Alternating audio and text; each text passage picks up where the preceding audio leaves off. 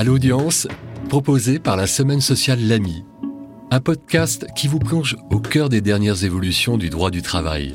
L'audience des conseils des prud'hommes, des parlementaires en audience, votre audience, vous les professionnels et les curieux en tout genre.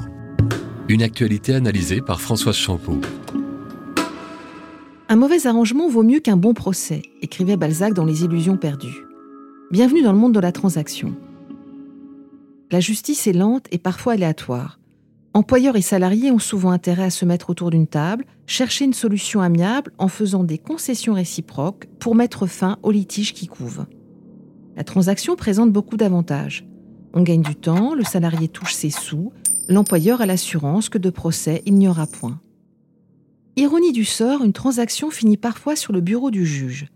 C'est ainsi qu'une assistante aux ressources humaines saisit le Conseil des prud'hommes de Valence après avoir conclu une transaction avec son employeur. Elle demande le paiement de la contrepartie financière de la clause de non-concurrence. Selon elle, la transaction n'incluait pas ce paiement. La Cour d'appel de Grenoble la suit et lui octroie une somme d'environ 40 000 euros. Mais la Cour de cassation est d'un avis contraire.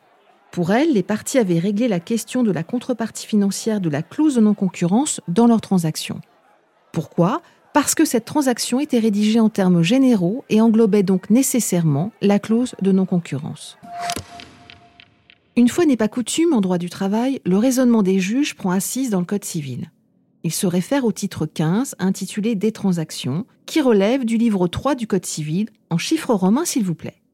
Et aux surprises, quand on s'y plonge, surgissent des articles qui n'ont pas vacillé depuis 1804, naissance du fameux Code Napoléon. Portalis, Tronchet, Bigot de Préameneux, Cambacérès, tous les rédacteurs du Code civil défilent dans notre mémoire. Séquence nostalgie. Voyez un peu le style. L'article 2048. Les transactions se referment dans leur objet. L'article 2049. Les transactions ne règlent que les différends qui s'y trouvent compris, soit que les parties aient manifesté leur intention par des expressions spéciales ou générales, soit que l'on reconnaisse cette intention par une suite nécessaire de ce qui est exprimé de la belle ouvrage au charme désuet qui force à réfléchir. Au final, c'est au juge qu'il revient d'interpréter ces articles du Code civil. En la matière, c'est un arrêt d'assemblée plénière de la Cour de cassation de 1997 qui fait référence. Le caractère général d'une transaction englobe toutes les conséquences du contrat, y compris la clause de non-concurrence. C'est cette interprétation extensive qu'il faut appliquer à notre affaire. La salariée perd son procès, et ne touche pas la contrepartie financière de la clause de non-concurrence. Une transaction rédigée en termes généraux empêche toute contestation future, même pour des droits qui naissent après la rupture du contrat, comme la clause de non-concurrence, même pour la reconnaissance d'un préjudice d'anxiété reconnu postérieurement à la transaction. La solution est simple et efficace, mais elle n'est pas sans risque. Mieux vaut parfois préférer à la clause générale un libellé détaillé, précis et rigoureux de la transaction. Tout un art.